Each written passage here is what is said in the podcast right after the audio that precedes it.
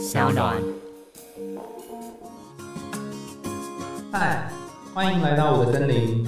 我是很可爱又很可口的海苔熊。海苔熊心里话，在这里陪着你。欢迎来到海苔熊心里话，我是海苔熊。今天的来宾一样是不务正业的摄影师丽丽。嗨，丽丽，跟大家打个招呼吧。Hello，大家好，我是丽丽。那我们今天要讲的故事是龙猫。龙猫这个故事比较短哈，就是我小时候看的时候觉得很有趣，然后也很喜欢，很多人都喜欢龙猫这个故事。但实际上，呃我看它总片长非常短，然后剧情也还好，可是大家对龙猫的形象念念不忘。你最喜欢龙猫里面的哪一幕啊？我很喜欢那个妹妹小梅，就是第一次遇到那个小只的白龙猫跟那个中型的蓝色那一个，嗯然后追在后面狂奔，然后那两只龙猫吓到跳起来一路跑，我觉得很可爱。还有他们背那个袋子，嗯就是他们不是会把那个橡树果子放在袋子里这样背。嗯然后我小时候就是跟我妈去超市买东西，我都会主动跟她说，我想要帮你背那个，因为小时候太矮了，没办法拿袋子，我就会说我想要帮你背那个超市的那个购物袋，我就会跟她说我是龙猫，然后上楼上楼还会嘿咻嘿咻这样，因为我我那时候家里住五楼，就是一路往上爬，然后就会说我是龙猫，我帮你背袋子，嘿咻嘿咻等。一下，这实在太好笑啊！我完全可以想象那个画面。天哪，那把全身涂成蓝色嘛，变成蓝色并龙猫。没有，好吧？我是小只的白色那一只，很多人喜欢那只小只的，对啊然后我因为我们这几集要讲吉普力动画，就举办一个投票，问大家说最喜欢吉普力动画里面的哪个角色？结果第一名竟然是那个小煤炭渣、哎哦，你说那个就是那一颗一颗一颗在《神隐少女》跟《龙猫》都有出现的那个小煤炭渣他居然。是第一名，对啊，他觉得它很可爱。我觉得有趣的地方在于，它其实是黑暗的，然后弄脏的，它可能会把身体弄得黑黑的，然后又摸不着的，可是大家却很喜欢它。那我觉得就有点像是某种阴影吧，就是它黑暗的，然后它又抓不到，可是又有它可爱的一面。那我简短说一下这个故事。那等一下我们会花比较多的时间来讨论这个故事的内容，因为我看丽丽也列了好多点哈。她故事是这样的，就是。姐姐她叫做小月，然后妹妹叫小梅。那这对姐妹呢，跟着父亲一起搬到乡下居住，所以一开始的动画就是他们坐着那个搬家的车子，然后搬到乡下打扫房子，然后遇到婆婆，然后遇到一个跟她年纪差不多大的，应该是小学的小男孩吧，哈，然后理着光头，有点像小和尚这样子。然后呃遇到龙猫，然后跟龙猫一起玩，然后小梅就发现龙猫在森林里面，然后还一起种那个豆子。当然印象嘛，种那个橡树的果实，然后晚上在那边跳那个长大的舞，嗯嗯，隔天醒来发现就是那个大树不见了，但是好不容易终于发芽，就那个豆子终于发芽。那后来整个故事剧情有一段很精彩的，就是后面小梅为了要去找母亲，然后走失了。那走失之后，大家都在找小梅，然后后来龙猫公车跟龙猫就一起帮忙他们去把小梅给找出来。最后小梅就拿着那个她自己摘的玉米，然后送给妈妈，这样子。好，就是这个整个大致上的内容大概是如此。那你觉得这部动画最值得讨论的地方是哪里啊？我觉得很明显的就是姐姐小月这个角色代替了家庭中母亲的角色，嗯因为她代替了妈妈，就是比如说她会帮妹妹梳头，嗯。可是他自己是留一个很短的头发，嗯。还要叫爸爸起床帮全家人准备早餐，嗯。对，然后这个部分的话，其实在动画中就有讲到说，就是他们去医院看妈妈的时候，妈妈说小月的头发好像有点短，然后就拿梳子就帮她整理头发，梳她的头发，然后小月就回答妈妈说，呃，可是我喜欢这样子的短发，嗯，但我就很怀疑啊，就是会不会是因为要照顾家里面，所以头发比较短比较方便？哦，他必须把头发绑起来。对他根本不用绑头发，甩一就甩好了如果他长头发，要绑长头发。他可能还要梳啊，干嘛的？自己梳完还要梳妹妹，很麻烦。嗯但是因为那个时候妈妈在帮小月梳头发的时候，小月就是说她其实希望未来可以跟妈妈一样是有这样子的长头发，所以她其实心中是有那个渴望成为像妈妈一样拥有长头发这样子一个女性的角色。可是，在现在的这个状况中，小月是没有办法任性的留长头发的。嗯嗯嗯，哎、我发现这个角色的原型好常出现哦。其实知道希望之后有机会可以讨论那个另外一部吉普力的动画是那个来自红花坂。哦来自红花坂的女主角也是一样，她把头发绑成辫子的形状，因为她家所有的东西，早餐什么都是她在处理的，嗯嗯食物都是她在处理。然后因为妈妈远在国外念书，所以没有办法，所以你看，就是又是一个爸妈不见了。反正就是就是像这样的情况，她必须扛起家里面的一些事情哈。嗯那跟风之谷不一样，是他们不用去对抗那些人，但是嗯他好像也得要这小月也得要扛起家里面的一些事情。嗯，那小月说，她想像妈妈有长头发，但是又留短发，然后甚至在最后妹妹不见的时候还去接这个妹妹。你觉得小月跟妹妹的关系怎么样啊？跟妹妹的关系又爱又恨呢、啊，为什么 为什么是又爱又恨你？不觉得妹妹就是个讨厌的拖油瓶吗？好，那因为她是第一个，丽是第一个跟我说她讨厌小梅的人。每次来治疗室选物件的时候，有选到小梅的，都说小梅很可爱。那你说说看小梅哪里很讨厌？因为我觉得小梅已经是一个可以沟通的年纪了，嗯虽然是可以想象说她有多想念妈妈，嗯啊，不就姐姐难过的一张脸就已经跟你讲说妈妈就是生病在医院，嗯。就已经跟你讲，然后你在那边大吵大闹，把姐姐气走，嗯。然后自己又跑去找妈妈就迷路，就整个祸都是你闯的、啊，嗯嗯 我就会觉得这种小孩很很不可理喻，嗯，我会不会太严格？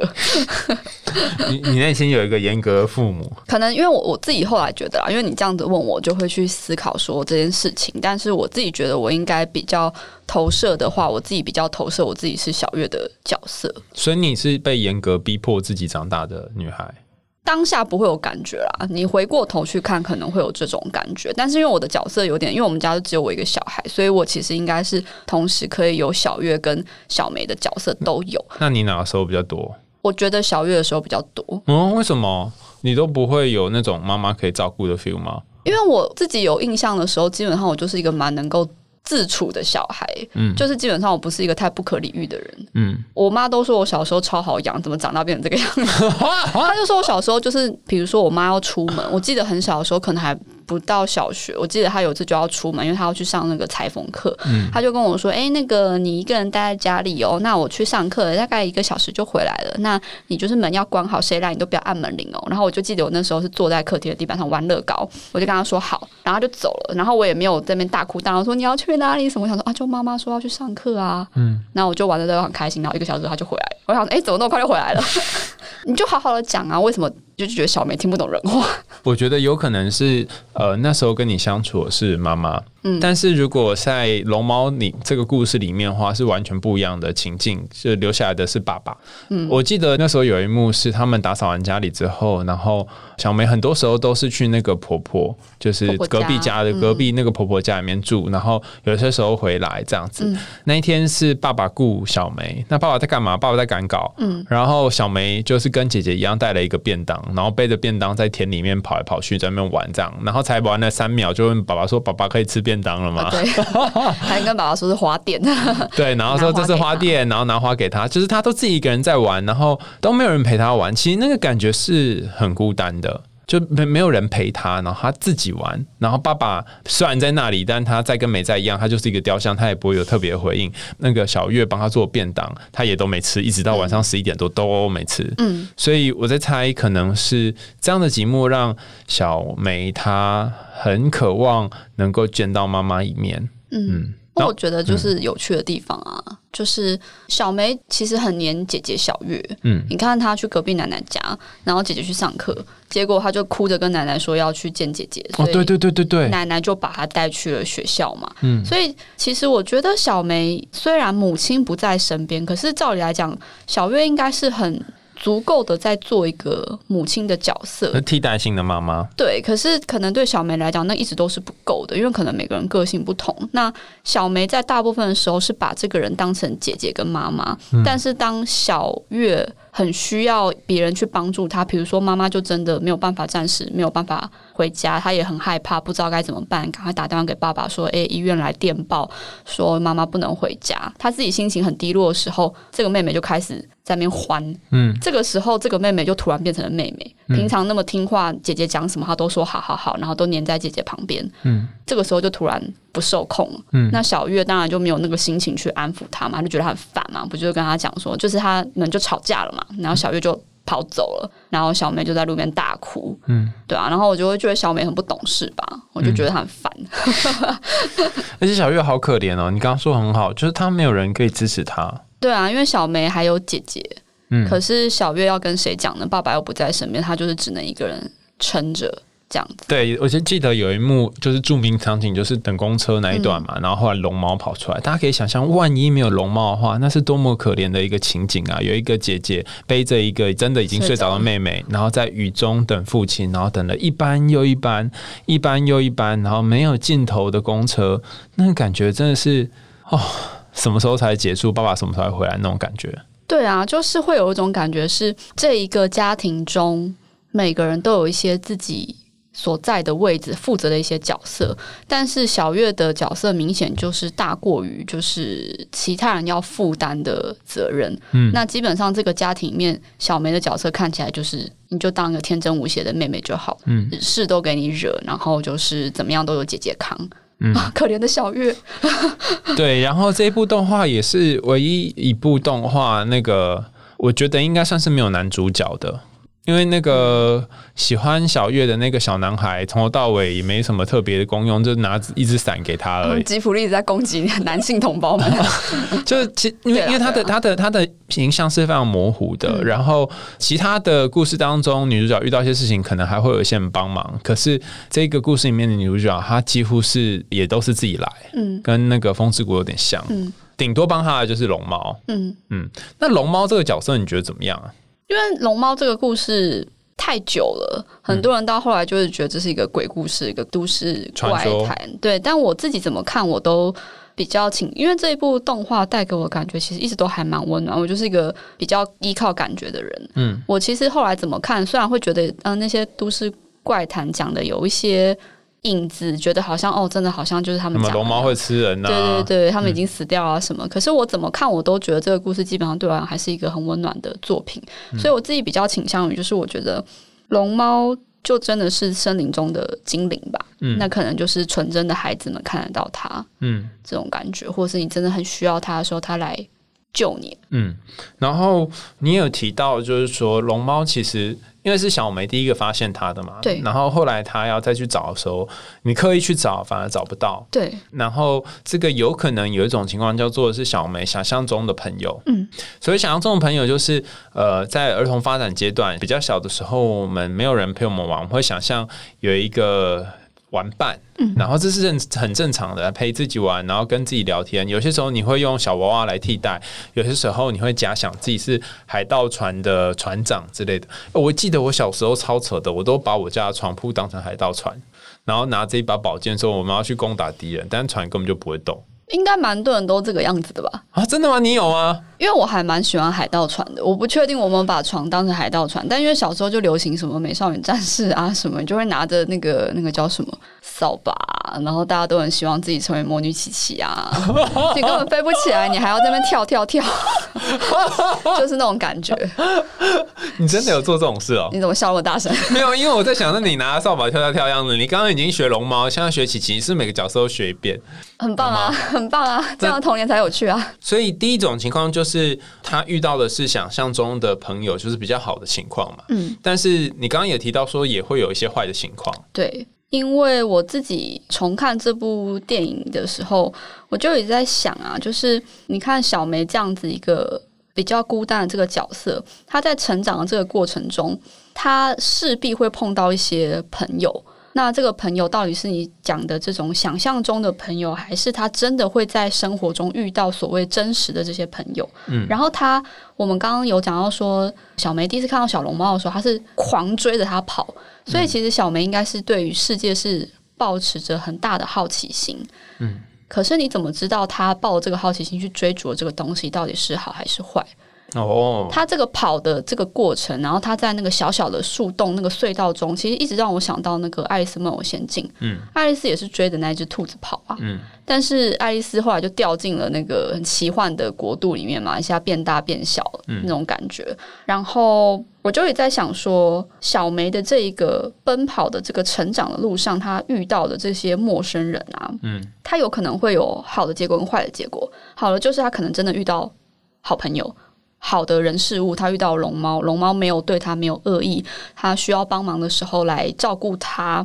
这样子，然后让小梅平安的长大。但是小梅会不会也会因为这样子，有可能会不小心遇见坏朋友？就像小莫在他的成长过程中遇见了所谓的坏朋友，诱惑他去做一些不好的事情。嗯嗯，所以这个剧本算是运气比较好的剧本，才会遇到龙猫可以帮忙他们这样。嗯嗯嗯。哎，其实你刚刚讲那个兔子洞啊，我也觉得很有趣。你看那个龙猫啊，它它的形状其实就是猫咪再加上兔子的耳朵。然后再加上有点像是熊的身体，嗯，就是我们小时候会集合各种幻想、各种可爱的东西，把它组在一起的的样子，所以它也就就像是小孩子的大玩偶这样。然后我我这一部动画印象最深刻的是那个小梅到森林里面去趴在那个大龙猫的肚子上面，然后跟它一起叫啊这样子的时候，然后他就觉得哇，这好好玩哦。然后我就觉得天哪，你的那个童真的部分都会全部被唤醒。嗯嗯，就是那那一幕就觉得啊。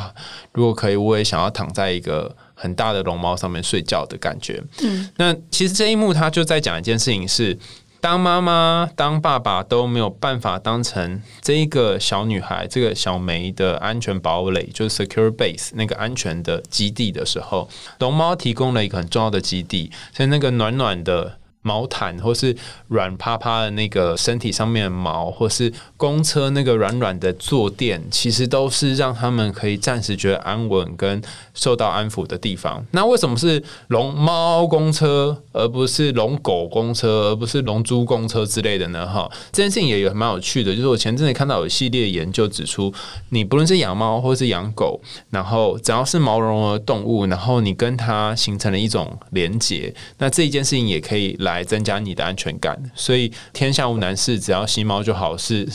是真的是可以的。好，那但也要看你是哪一派啦。好，总之我觉得那个猫的意象，还有那个猫可以让它大家坐上去，然后很柔软，这种感觉应该是很很多小朋友那个时候看到这部卡通都很期待的。有一段时间，我就在看那个饲养宠物的心理学，就发现饲养各种不同动物的人，他们的个性是不一样的。比方说，你觉得养猫跟养狗的人。哪一种人比较外向？应该是养狗的吧？啊，为什么？因为狗跟人比较没有界限啊，狗都会扑过来抱住你，然后狂舔。对，一般人会推论说，可能就是因为狗的一些个性跟这个氏族很像嘛，对不对？但是我们毕竟是科学，所以我们要有点根据，你必须推论的很合理，这样哈。那刚刚那就是猜测这个这个跟这个像，但后来他们发现一件有趣的事，是养狗的人都会往外跑，但养猫的人不会，所以养狗的人比较外向。就是他们会去外面结交各种朋友，那因为他们得做这件事。那为什么得呢？因为狗要去遛狗，但猫不用去遛猫。哦。然后猫就是待在自己的位置就可以了，不用管它就对了。对对对对对对，所以大家说有一种情况叫做什么？寂寞的人养猫不甘寂寞的人养狗。其实后来发现，只要是寂寞，都是会两种都会养这样。这只是差别在于你会喜欢跟人家接触的寂寞，或是你想要自己一个人这种寂寞。哎，这个结论怎么到最后是大家都很寂寞？每一个人都有寂寞部分啊，就像小梅跟小月都有寂寞部分。而且，其实我觉得小月的寂寞是不是也有被安抚啊？小月的寂寞有被安抚，就是一开始小梅发现龙猫嘛，嗯，但后来不是小月也发现了吗？对，而且她还非常的开心。嗯嗯，然后她那一段就比较像小朋友。对，就是我觉得那个龙猫洞穴啊，它一直让我想到，因为你刚刚有提到一个安全的基地嘛，嗯，我觉得大家应该有发现说，就是龙猫的那个洞穴，虽然它是可以从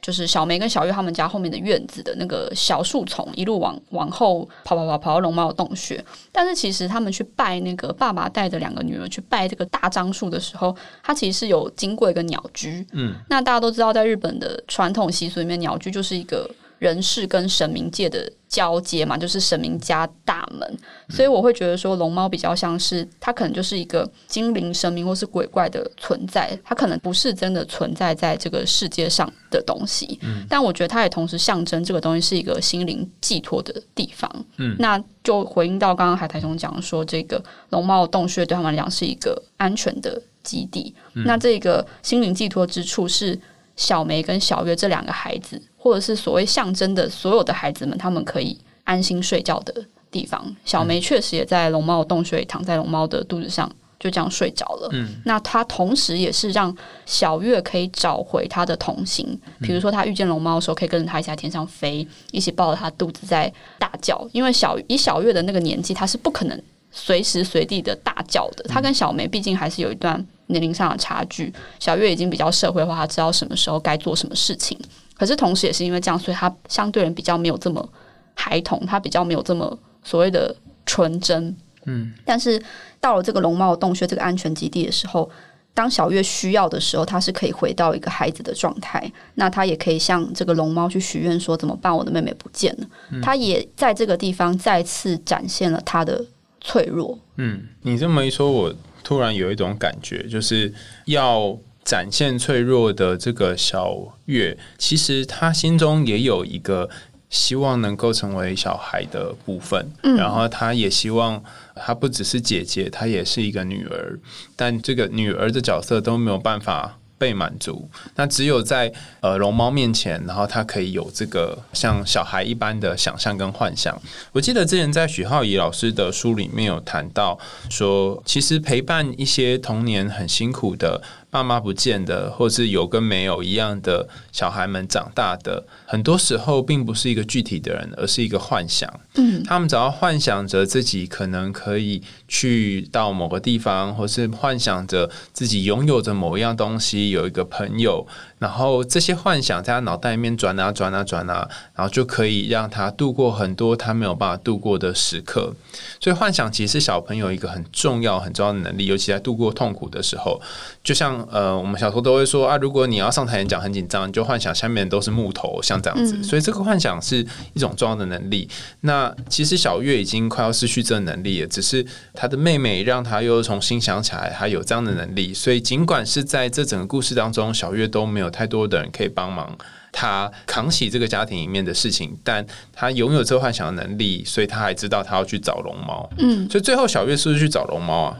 对啊，他当他自己靠着他的双脚跑啊跑，然后全村的人去找小梅的时候，他到最后他已经能求的人、能帮忙的人都问过的时候，爸爸又不在身边的时候，他唯一想到的就是他要去找龙猫。嗯，而且我在想，他去找龙猫这个理由，可能是因为他曾经见过龙猫，他知道这个龙猫有能力可以让这个小树芽长大，就是他之前跟小梅一起做梦，然后龙猫来带他们飞到天上，然后跳那个。祈祷那个小芽长大的这个舞，所以他知道这个存在，这个龙猫的这个角色可能是可以帮助他，当他已经走投无路的时候，嗯，那他也知道说，诶，龙猫认识小梅，嗯，那所以我的妹妹不见，我是不是可以请求你？所以他那时候就是最后他就是抛下了村里人，跑去找那个龙猫嘛，结果他那个树洞还真的就开启了，嗯，他就是真的就掉到龙猫的那个树洞里，然后就哭着跟他说：“我的妹妹不见了，请你带我去找她，拜托你，我不知道该怎么办。”嗯，